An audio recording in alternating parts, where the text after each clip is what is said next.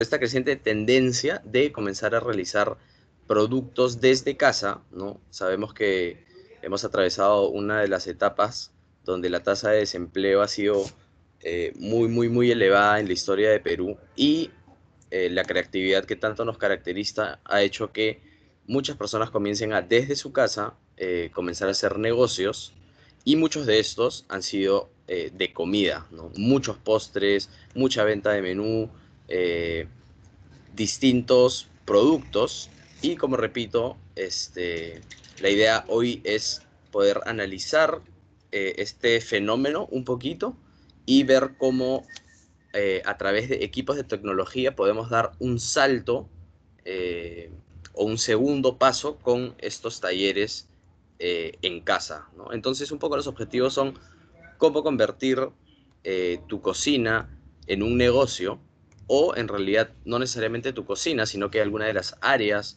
de tu casa que tal vez no utilices tanto, mostrar lo fácil que es iniciar un emprendimiento en casa y conocer algunos equipos que pueden ayudar a dar este segundo paso del que hablaba eh, en un taller de producción casero o de casa. ¿no? Entonces, eh, básicamente esta es la razón, eh, aparte claramente de la tasa de desempleo y, de la cantidad de personas que, han, que se han quedado sin trabajo, pero esta es la principal razón por la que comienzan a surgir estos talleres o estos negocios dentro de las casas, ¿no?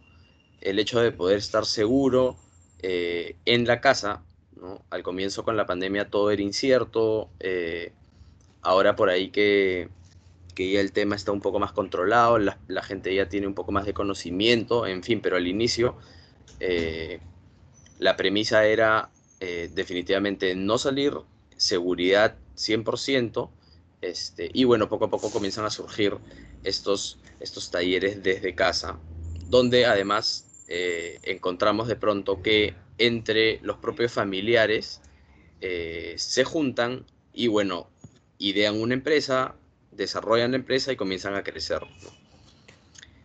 Y bueno, como sabemos, evidentemente en una casa eh, contamos con los utensilios, los equipos, los accesorios caseros, pues, ¿no? De, cualquier casa tradicional que definitivamente no son especiales para comenzar a, realizar una producción mayor, una producción semi-industrial.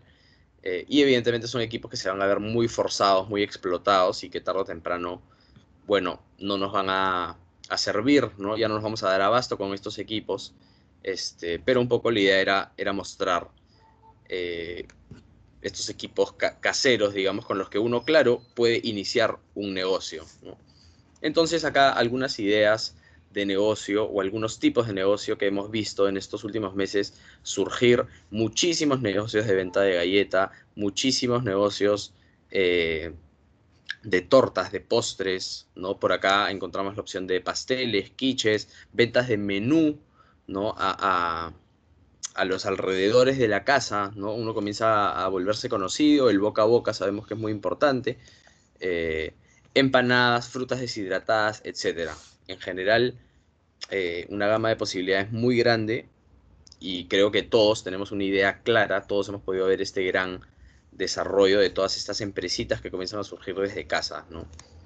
Este, entonces, la pregunta al inicio, obviamente, es cómo comenzar, ¿no?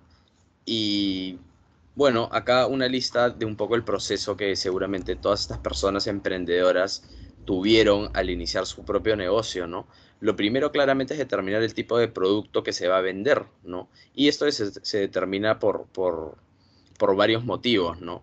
Porque me es rentable, porque tengo un público al que le gusta, porque voy a cubrir una necesidad, etcétera, etcétera, un etcétera muy grande, ¿no? Lo primero es determinar el tipo de producto que evidentemente va a representar un buen negocio para mí, ¿no? Eh, dos, ofrecer los productos a los grupos más cercanos, hablamos de la familia y de los amigos, eh, evidentemente es la forma en la que estos negocios comienzan a crecer de manera más rápida, ¿no? Eh, y bueno, esta frase muy importante, ¿no? Si eres bueno, te recomendarán, ¿no?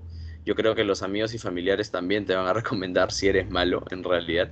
Eh, pero un poco la idea es, si tu producto es bueno y comienzas a moverlo de a pocos, eh, el boca a boca va a ir haciendo que tu negocio se vuelva cada vez más famoso, más grande y que por lo tanto comience a ser más rentable.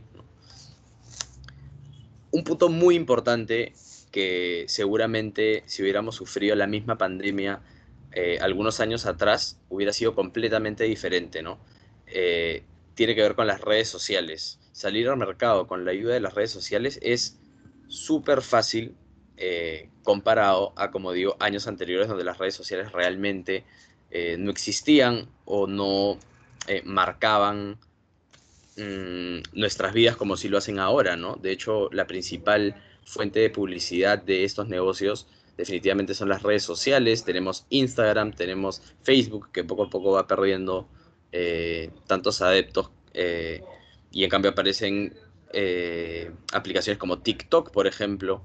Este, entonces, claro, uno empieza, no necesariamente tiene mucho capital y quiere hacer publicidad. Bueno, definitivamente las redes sociales, como repito, son las que nos marcan actualmente la publicidad, los que nos marcan eh, cómo vamos a conseguir a nuestros clientes y definitivamente las redes sociales son donde tenemos que apuntar, donde tenemos que invertir y donde tenemos que concentrar esfuerzos para conseguir clientes, ¿no es cierto? Y bueno, esta pregunta final que definitivamente comienza a surgir desde el primer día en que uno en su casa, en su taller chiquitito, comienza a producir, que es cómo hacer para seguir creciendo, ¿no? Si uno no está pensando en el siguiente paso, definitivamente se va a estancar. Y dejo esta pregunta ahí porque entiendo eh, o entendemos que es una pregunta que va a estar rondando en la cabeza de cualquier emprendedor que arranca con un negocio casero. ¿Cuál es el siguiente paso? ¿No? Si voy a mejorar, va a llegar un punto en que ya no voy a poder con mi licuadora, ya no voy a poder con mi refrigeradora, mi congeladora está a tope. Bueno, ahora está bien, pero dentro de un tiempo ya no va a estar bien. Mi licuadora se va a fundir seguramente. Eh, voy a comenzar a chocar mucho con eh, los procesos de la casa, los, comunes y corrientes. Entonces, ¿qué pasa? ¿Qué voy a hacer ahora?